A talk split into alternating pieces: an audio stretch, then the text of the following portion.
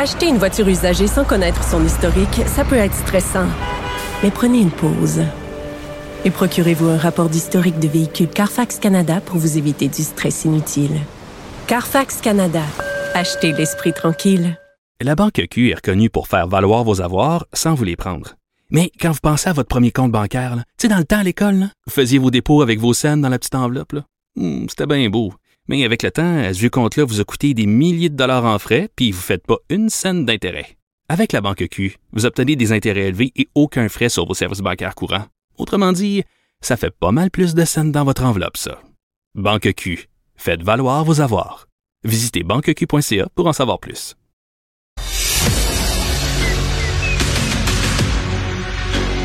Emmanuel Latraverse. J'ai pas de problème philosophique avec ça. Mario Dumont. Est-ce que je peux me permettre une autre réflexion? La rencontre. Ça passe comme une lettre à la poste. Il se retrouve à enfoncer des portes ouvertes. La rencontre Latraverse. Dumont.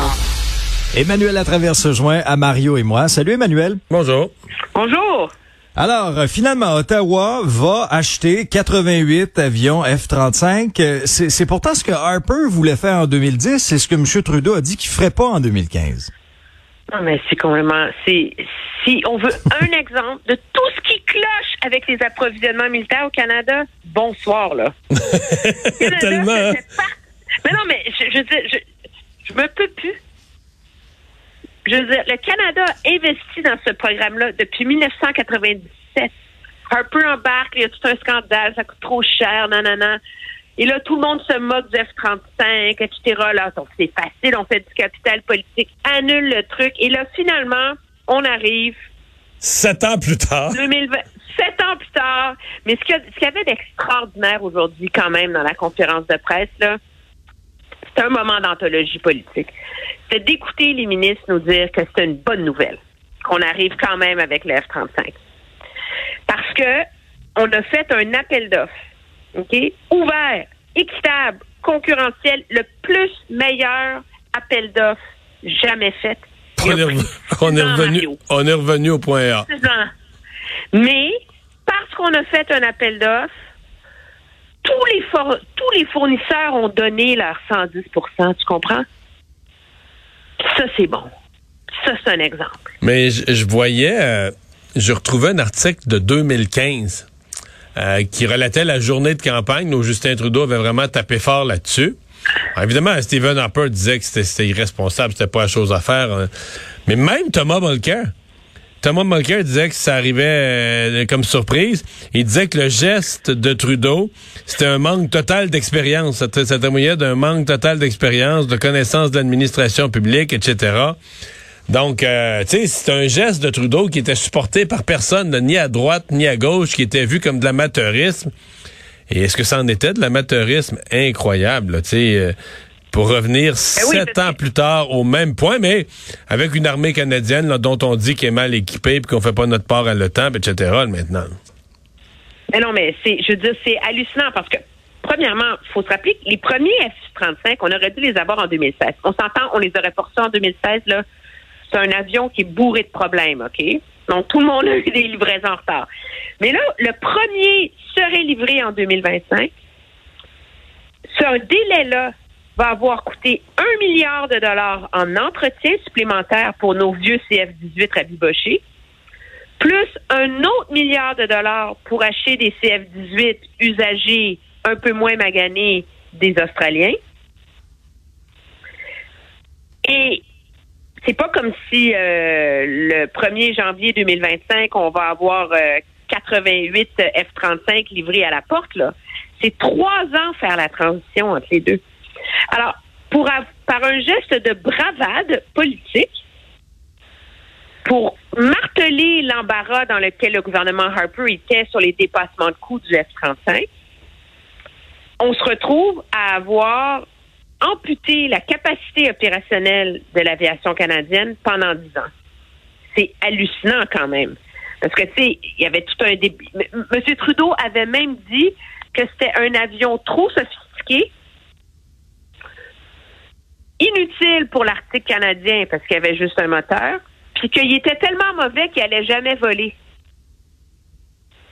Inutile de dire que c'est pas lui qui a fait l'annonce aujourd'hui. Mais c'est c'est quand même la marque du Parti libéral du Canada. Là. Je veux dire, Jean Chrétien avait fait la même bêtise. Là. Avait annulé le contrat des hélicoptères. Ça avait coûté l'annulation du... Oui, oui. La, non, non, mais t'as peu, là. L'annulation du contrat, parce que cette fois-là, le contrat était signé. L'annulation du contrat avait coûté 500 millions. On a donné 500 millions en pénalité. On a tout réévalué ça, étudié ça, puis quelques années après, on a racheté même des hélicoptères. On a racheté les hélicoptères pour lesquels on avait payé 500 millions pour annuler le contrat, pour brise, pour rupture de contrat, pour racheter les mêmes. Puis dans la sublime naïveté des ministres libéraux qui s'évertuaient aujourd'hui en disant qu'écoute, là, c'était tellement, il y a tellement pas de politique là-dedans, Mario, là, que la ministre, elle a appris ce matin c'était qui le gagnant. elle avait aucune idée. Fait que tu, tu dis, OK, bon, ben c'est super. À quoi ça sert un gouvernement si c'est la machine? Vas-tu vraiment me faire à croire que tout ce département d'approvisionnement a été absolument et totalement insularisé de toute pression, de tout lobbying, de tout blabla? Mais le pire là-dedans, c'est que il y a encore un débat à savoir sur si vraiment, tu sais, est-ce que tu as besoin de t'acheter une Ferrari quand une bonne BMW, ça fait un job, tu sais? Parce que le F-35, là, c'est pas le seul avion de chasse qu'utilisent les Américains. Il est tellement fancy, il est tellement fragile, il est tellement comme le top de tout, qu'ils ont commandé, eux autres, des nouveaux avions tu sais, la version plus moderne du sais, des, des avions de cinquième et quatrième génération et demie, là, tu sais, donc des avions moins fancy, parce que lui, il est trop hot, il est trop fragile, il est trop tout. Mais nous, c'est le seul qu'on va avoir. Alors, non seulement il retarde le moment où on a des avions, mais on n'a pas résolu le dilemme fondamental autour de si vraiment fallait s'acheter une Ferrari comme avion de chasse, puis si on n'aurait pas été mieux d'acheter un bon avion de chasse d'un autre truc. Puis, dans le fond, tout ça, on sait c'est quoi la réalité, là. Il y a un truc, c'est l'interopérabilité, là.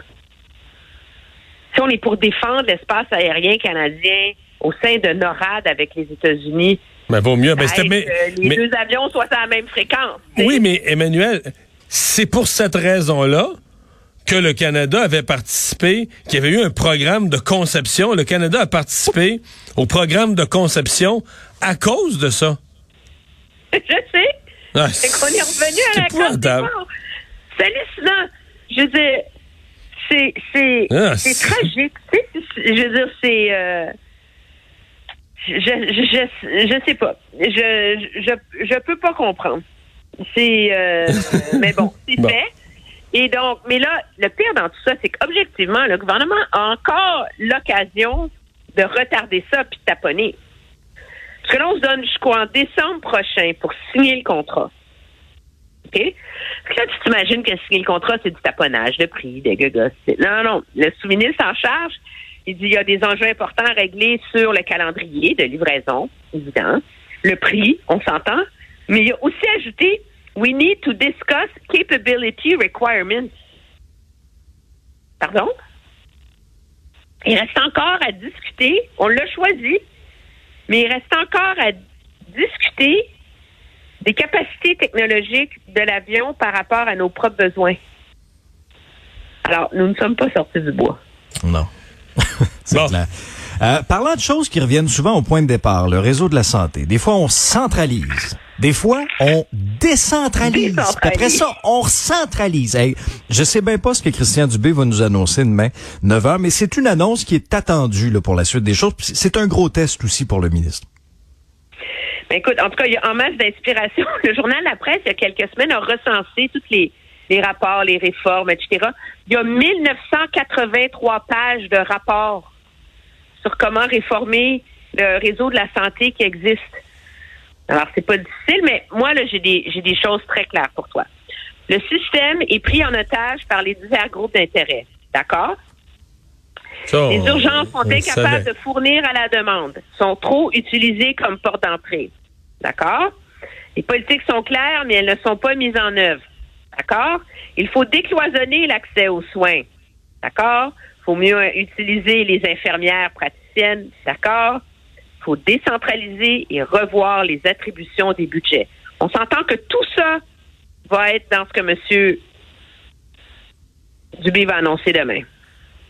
Mais tu sais-tu de où j'ai cité ça? Non.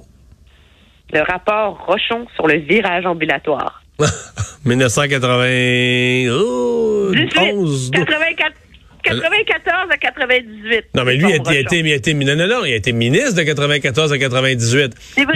Mais, Mais, ça, si on l'a nommé ministre, si on l'a nommé ministre, c'est sur la base du fait qu'il avait fait le rapport Rochon qu'il avait rendu célèbre, là. Donc, c'est avant. Monsieur, Monsieur Parizeau l'a recruté pour son élection de 94. D'après moi, le rapport Rochon, c'est 80, ça doit être 91-12, dans ces eaux-là. Ça fait, le diagnostic date d'il y a 30 ans. Mais selon mes informations, là, le ministre ne, ne fera pas une négation du fait qu'il y a eu beaucoup de rapports. Selon mes informations, il va, il va même l'assumer. Dans son rapport, il va avoir une page pour nous dire combien il y a eu de rapports et nous les rappeler. Semble-t-il. J'ai hâte de voir. Ben, Mais moi, moi, je te mets, moi, j'ai, j'ai comme essayé de penser, là. C'est qu'est-ce que ça prend pour qu'on soit pas encore grimpé dans les rideaux demain, là? Puis moi, je vois deux choses. Parce que on va remettre sur le nez qu'il n'y a pas réinventé le bouton à quatre trous. On peut pas réinventer le bouton à quatre trous. L'enjeu, c'est de se donner les moyens pour une fois dans l'histoire de mener ces réformes-là à bien. Parce que c'est ça qui arrive. On a des idées, on commence à les mettre en œuvre, donc on impose le chaos, le changement, blablabla. Bla, bla. Changement de gouvernement, on met ça aux poubelles, on n'a jamais les bénéfices. On mène jamais une réforme à bien. Moi, je pense que ce qu'il faut qu'il donne aux Québécois, c'est vraiment des objectifs clairs, tangibles, des échéanciers. Moi, j'ai hâte de savoir s'il a consulté les grandes centrales syndicales, les corporations des médecins, et c'est là leur adhésion. Parce qu'on s'entend que qu'on soit pour ou contre, qu'on soit anti-syndical, pro-syndical, anti-médecin, pro-médecin, la réalité, c'est que sans l'adhésion de ces groupes-là, Oui, mais c'est ça le problème, c'est que ces groupes-là, ils veulent tous être seuls, ils veulent tous mener le réseau de la santé. C'est ça le problème. Et t'es es sûr que t'auras pas là, parce que quand ils voient une réforme, eux, ils voient pas ça comme tiens, il faudrait faire mieux pour donner des services à la population. Ils se disent oh, gars, ben ça, le Dubé, il faut qu'il implante une réforme. Ça, implanter une réforme, c'est compliqué. Fait moi, je vais me mettre de travers dans le chemin. Moi, je vais prendre mon. Moi, je suis un syndicat, je suis un syndicat de médecins, je suis n'importe quoi, là. Je vais reculer mon camion, là, de travers dans le milieu du chemin. Puis là, ben, il va arriver, puis il va dire, oh, obstacle. Puis là, ben, je vais négocier mon retraite. Tu comprends? Je vais négocier mon, mon, mon blocage du chemin. C'est toujours ça. Fait que t'arrives jamais. T'arrives, c'est, c'est, t'arrives jamais à des, à des réformes. Alors, est-ce que lui va réussir ça? Est-ce qu'il va réussir à. Mais tu sais, s'ils avaient consulté d'avance, il aurait tout, il aurait tout fait dérailler le processus puis tout ça. Fait qu'ils veulent être consultés, en même temps, ils sont pas consultables. C'est infernal. C'est. C'est pour ça que ces systèmes-là sont pas ingérables parce que individuellement, chacun des employés sont des idiots. Là, c'est plein de monde compétent qui savent ce qu'il y a à faire, puis tout ça, puis de monde gentil qui veulent donner. Ces systèmes-là sont ingérables parce que la, les- les groupes d'intérêt sont tellement forts, puis en bout de ligne, ils veulent tous avoir le, ils veulent tous l'amener le, le, le- réseau de la santé. Ils veulent tous, euh, ils veulent tous être celui qui a le dernier mot. Fait que euh, quand le ministre lui essaie de devenir le vrai boss, là, on lui souhaite bonne chance. Mais on va rester optimiste et positif. On va attendre ça demain. Absolument. Merci Emmanuel. Bye bye. Au revoir.